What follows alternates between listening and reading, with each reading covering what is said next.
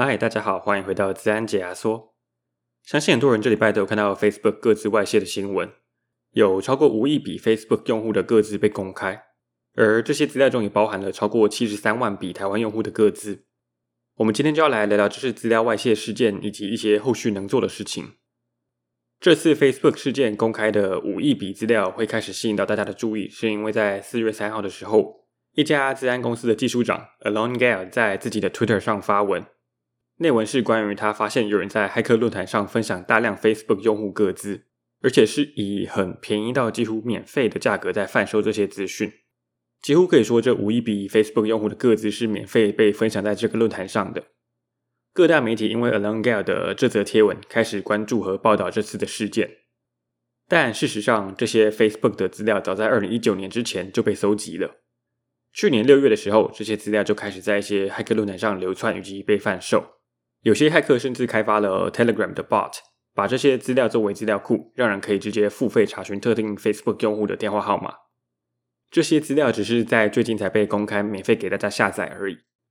讽刺的是，包含 Mark Zuckerberg 在内的三位脸书创办人的电话号码，也都出现在这次的事件资料当中。那么，这么大量的 Facebook 资料到底是从哪里来的呢？这些资讯是在几年前骇客透过 Facebook 的一个漏洞搜集而来的。包含 Facebook 在内的很多社群媒体都有个功能，是让用户可以汇入手机的通讯录，透过比对电话号码的方式，看看是不是有认识的人也在使用这个社群媒体。这个功能可以帮助新加入的用户在这个社群媒体上快速的找到自己认识的人。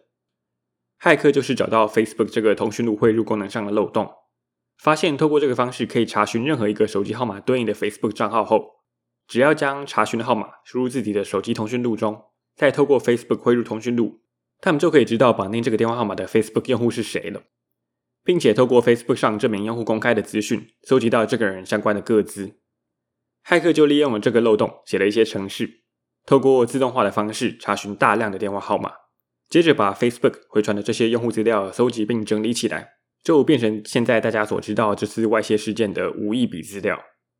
这次公开的资料包含了 Facebook 用户的电话、姓名、性别、所在城市、工作跟 email，但不是每一笔资料都包含刚刚所提到的每一个资讯，每一笔资料都一定有的是电话、姓名跟性别。剩下的就取决于用户公开分享了哪些内容，也就是说，资料库中只包含了用户公开分享的资讯。听到这边，大家可以发现，这次的事件，骇客并没有入侵任何 Facebook 的网站或是系统，只是透过 Facebook 的漏洞，大量的搜刮用户的公开资讯而已。根据 Facebook 官方提供的资讯，这些资料是在2017年6月到2018年4月这段时间内搜集而来的。Facebook 在二零一九年八月的时候发现了这个汇入通讯录的漏洞，并在不久之后就修补了这个漏洞，让骇客没有办法继续大量的搜刮 Facebook 用户的资讯。Facebook 的官方也强调，这次外泄的是旧资料，而且资料中没有包含任何用户的健康资讯、财务资讯或是密码。但根据 Facebook 官方的声明和他们透露给路透社的资讯来看，即便这次的事件影响了超过五亿名的用户。他们也没有打算要发出任何的通知，提醒受到这次事件影响的用户。Facebook 的发言人表示，他们无法很明确的透过这些资料，知道应该要通知哪些使用者，而且这些资料已经被公开在网络上了，即便通知了用户，也没有办法做出任何的补救或是改变任何事实。我自己在阅读完 Facebook 声明以后，其实没有感受到他们想要对这次事件负任何责任，或是做出任何改变。感觉他们只是一直在强调，这次公开的只是旧资料，没有什么好担心的。那么，既然 Facebook 的官方没有打算要主动通知受影响的用户，我相信很多人都想知道的是，要怎么知道自己有没有受到这次的事件影响？大家可以去之前跟大家介绍过的资料外泄网站 Have I Been Pwned 查询。这个网站过去都是只能查询自己的账号跟密码有没有出现在资料外泄中，但网站的作者 Troy Hunt 在这次 Facebook 的事件以后，在网站上新增了查询电话号码的功能，大家可以去 Have I Been Pwned 的网站上输入自己的电话号码，看看自己有没有受到这次事件的影响。我会把 Have I Been Pwned 的网站连接放在 Show Note 跟我们的网站上。大家要注意的是，在查询自己的电话号码的时候，记得要加上国码，像是台湾的号码就要加上八八六。举例来说，如果手机号码是零九八七六五四三二一的话，我们就要把第一个零去掉，换成八八六，也就是会变成八八六。九八七六五四三二一，这样子才能够正确的查询自己有没有出现在这次的资料外泄事件当中。这次的事件又再一次的把 Facebook 和其他社群媒体以及个资、隐私等等的相关议题搬上台面。虽然 Facebook 官方表示这次外泄的几乎都是旧资料，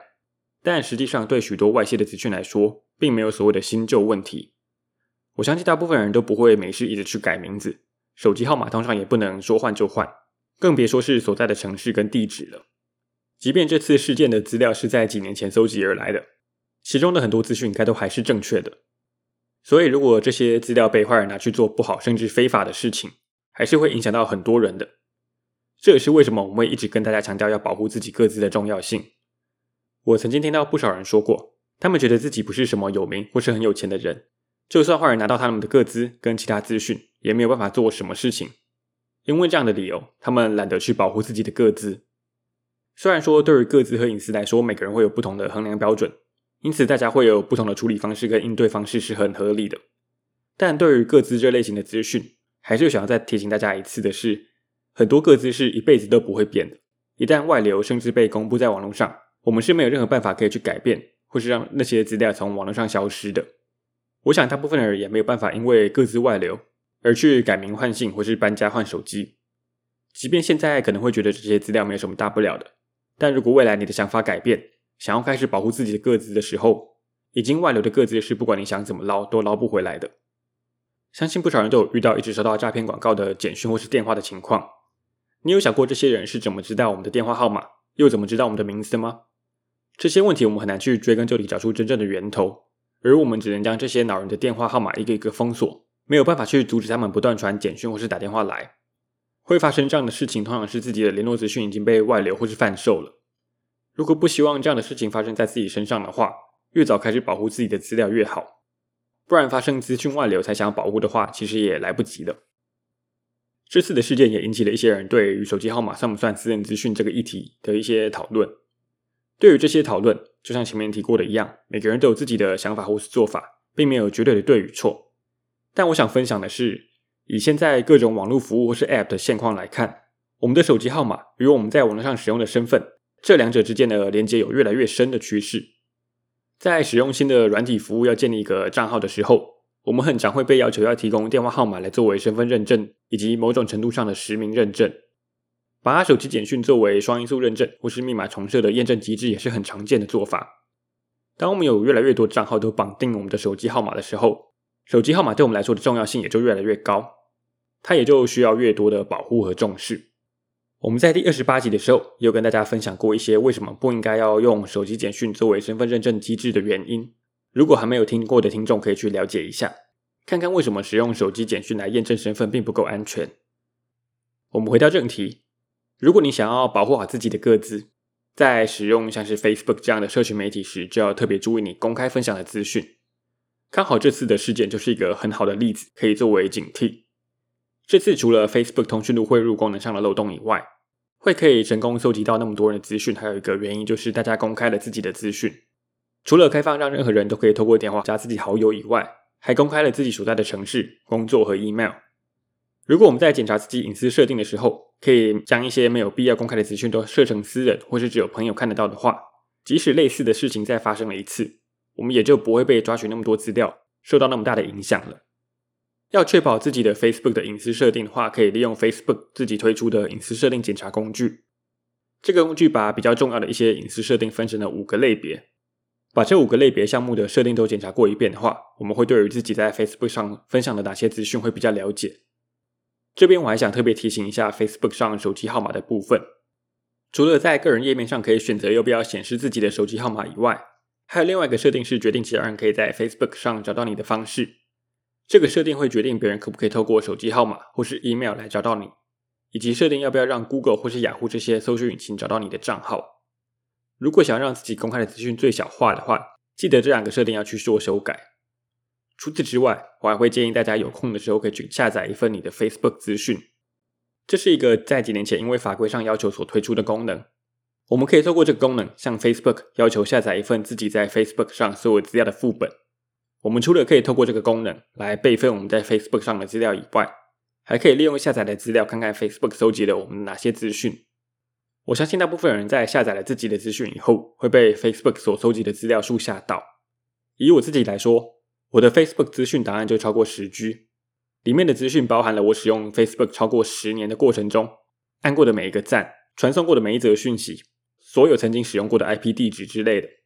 各种资讯都被巨细靡遗的列在里面。我们可以透过这个功能，看看 Facebook 到底收集了我们哪些资讯。回头检视一下，我们在保护自己的资料上有没有可以做得更好的地方。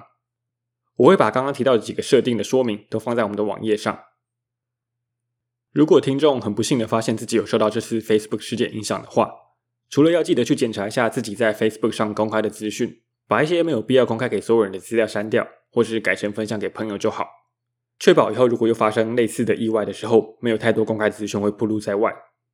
也记得要多注意一下社交工程或是诈骗。当骇客取得了我们的个资以后，可能会利用这些个资来对我们进行钓鱼攻击或是诈骗，因此也要更加小心。Sono 里会有资安解压缩的网站连接，我会把刚刚提到过的 Have I Been Pawned 和一些 Facebook 设定说明网址放在上面。